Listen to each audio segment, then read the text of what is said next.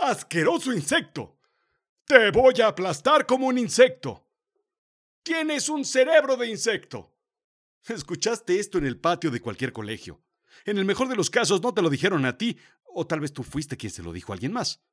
Son desagradables, sí, pero tal vez será el momento de amistarnos con los insectos e invitarlos a la mesa. Alimentándonos de insectos. La realidad es la verdad, lo efectivo y con valor práctico en contraposición con lo fantástico e ilusorio. Lo absurdo es extravagante, irregular, irracional, disparatado, puesto en la razón chocante y contradictorio. Bienvenido a Azul Chiclamino, la realidad de lo absurdo. Yo soy Rodrigo Job y yo te cuento. Soy una persona que sueña, que imagina, que divaga por el mundo siempre. El de los vivos y el de los muertos, el de los despiertos y el de los dormidos. A toda hora, de día y de noche. Eh, pero ¿qué te voy a contar yo a ti si después de 235 episodios me sigues oyendo, me conoces mejor que nadie? Hoy quiero hacer que sueñes e imagines tú. Imagina que estás en la banca, en tu niñez. Piensa en ti a los 7 u 8 años. Siéntate en la banca de tu escuela, en el patio, o en donde tú comías tu sándwich de queso de puerco o de spam. Y en una de esas mordidas, giras tu mano, giras tu muñeca ligeramente y ahí está. Recuerda la primera vez que viste una Catarina. Ese bichito rojo, pequeñín, con puntitos negros en el lomo. Tranquilo, que camina y camina sin detenerse, que parece un Volkswagen Beetle.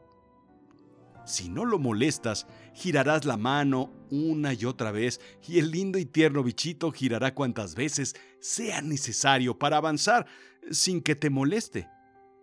Luego, sin entender por qué, te fijas bien y abre su caparazón. Debajo saca unas finas alitas transparentes y se va volando.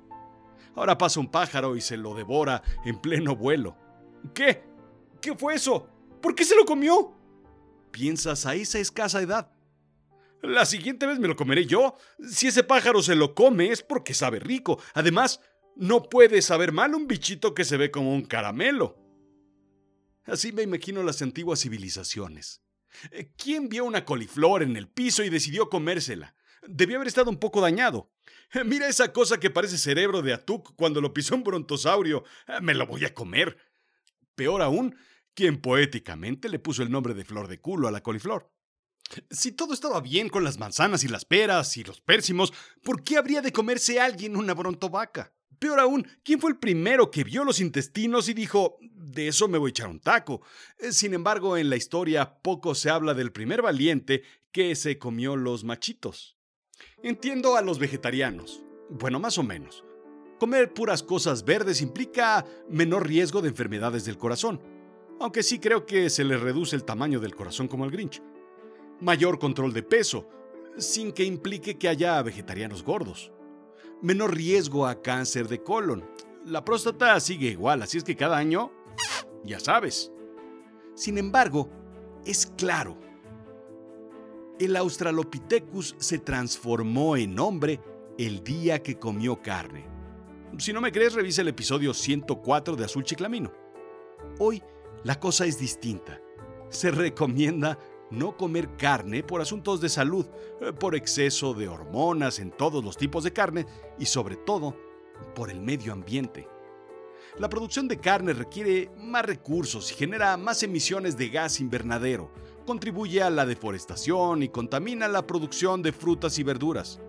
Headline explica que las dietas vegetarianas, pesetarias y veganas podrían llegar a reducir las emisiones de gases de efecto invernadero hasta en un 80% en comparación con las dietas basadas en carne. Interesante punto de vista de veganos y vegetarianos.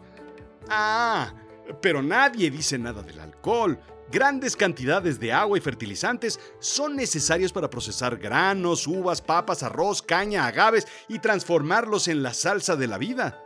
Ahí ves a los veganos en una carnita asada, mordiendo una zanahoria, pero echándose un gin and tonic.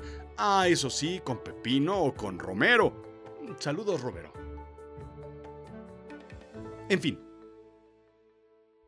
Esto es un problema. La proteína animal nos trajo aquí. Eh, pero también la proteína animal puede que nos lleve de aquí con las patas por delante. Los vegetales, seamos honestos, no son plato principal. Está bien un poco de perejil chino encima del arroz con pollo, pero ¿alguien come perejil chino? ¿De verdad sirve para otra cosa más que para adornar? Yo tenía un amigo que le decíamos el perejil chino, porque no servía para nada.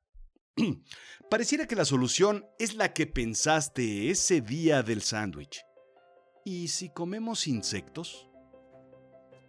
La entomofagia, del griego entomon, insecto, y fagen, comer. Cerca de 2 mil millones de personas en el mundo han comido insectos.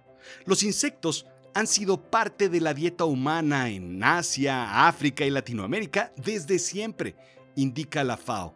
Sin embargo, de las 900.000 especies de insecto, solamente 1.900 son consumidas por el hombre.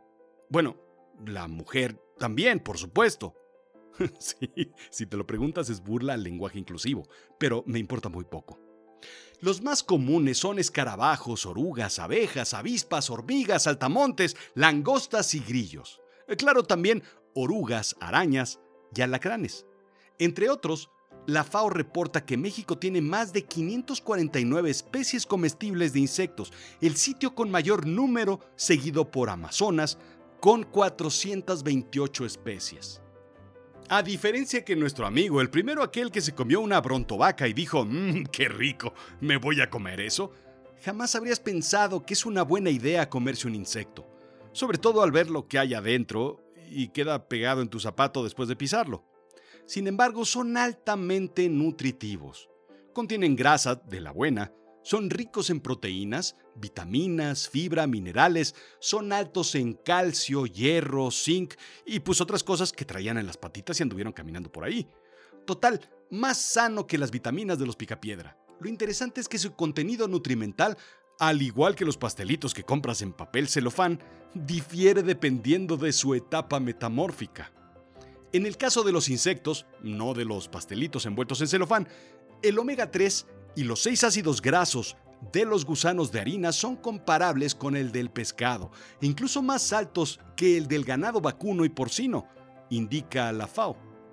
El gran problema es ir por el mundo buscando insectos en el pasto o en la selva, recolectándolos en un botecito para después limpiarlos y cocinarlos. Pero la cosa no es así.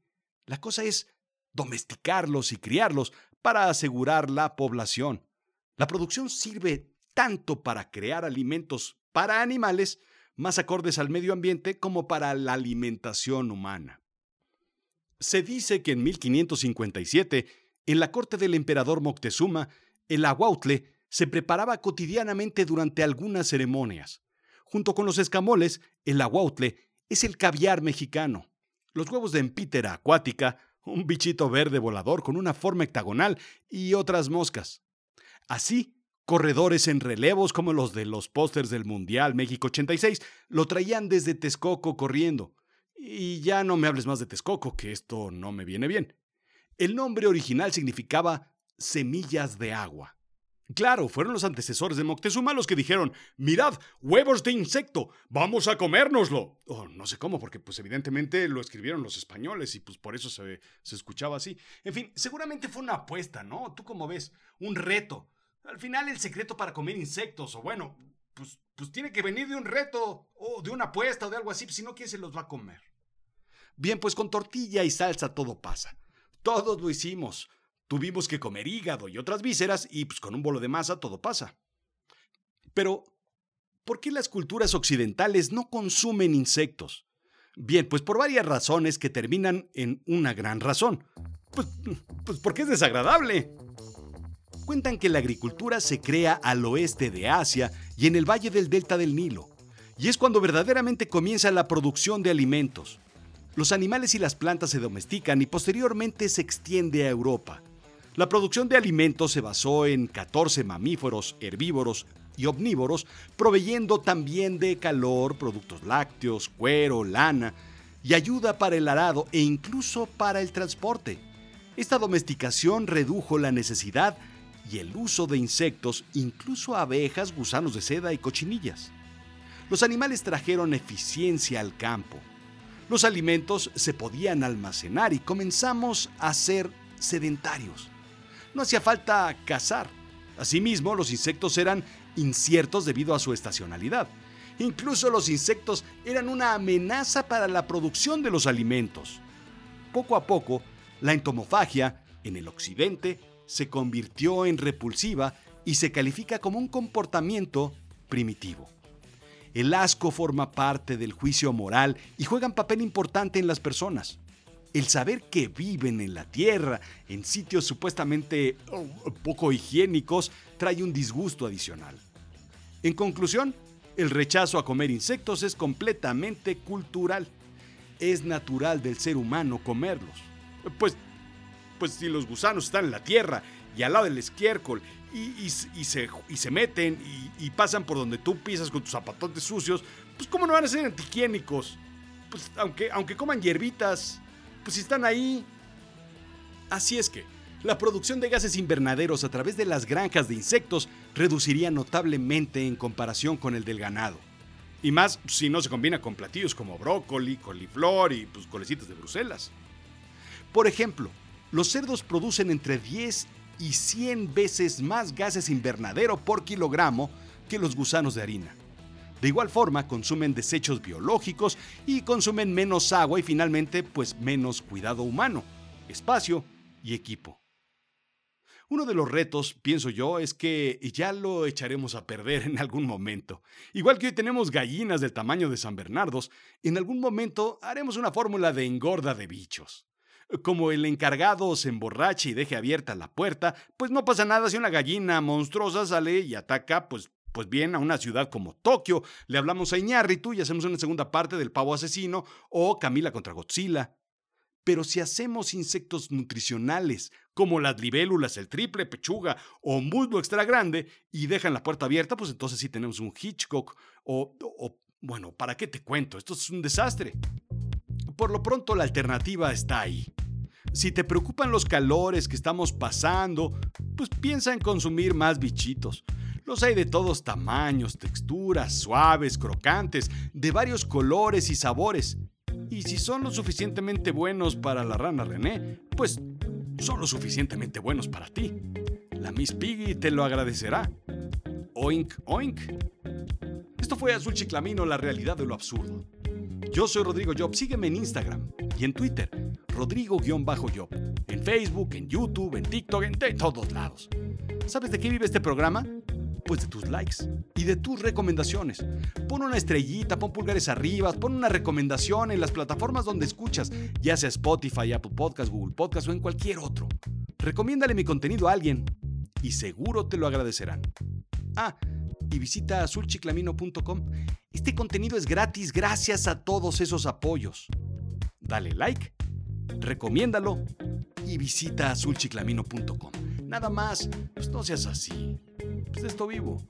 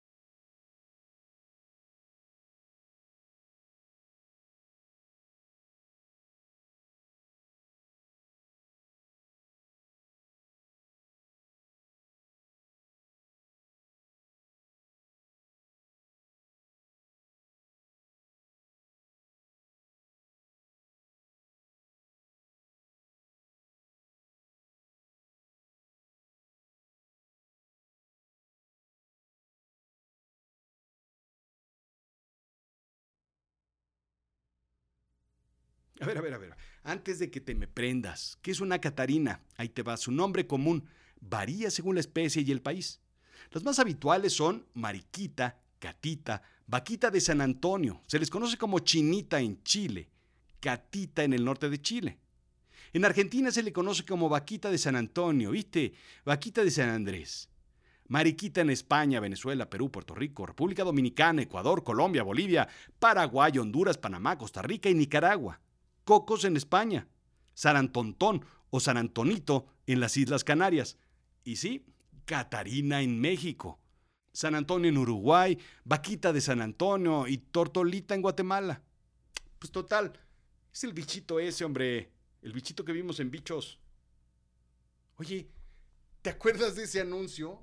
El del rancho El Girasol. Y si le contestan oink, oink, no se preocupe, estamos atendiéndolo. rancho El Girasol. ¿Qué cosas oía uno en la tele? Vendiendo cerdos por televisión. Esos eran unos visionarios. No como ahora que venden por internet y por Amazon